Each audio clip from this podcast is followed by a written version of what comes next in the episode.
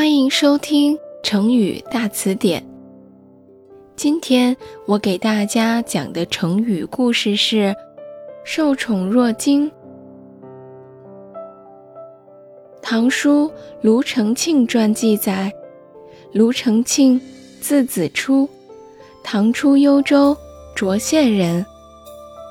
在唐太宗时，曾任考功员外郎的官职。所谓考功。是专管官吏考绩评功的，属于吏部。据说卢承庆对于他的考功工作比较公正负责。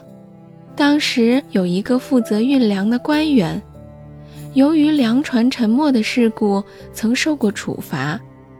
卢承庆给他考绩时，因此把他评了个中下，并通知他本人。那人没有意见。也没有任何疑惧的表情，于是就这么定下了。卢成庆继而一想，粮船沉没不是他个人的责任，也不是他个人的力量所能挽救的，评为中下恐怕不合适。他便决定把考绩改为中中，并再通知他本人。那人。也没有什么意见，既不说一句虚伪客套的话，又没有什么激动的神色。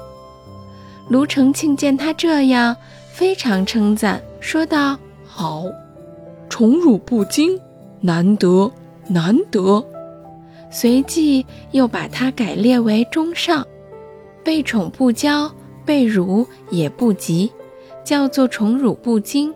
反之，就叫做宠辱若惊。好啦，今天的成语故事就讲到这里啦。有更多想听的成语故事，记得留言告诉我哟。我们下期再见。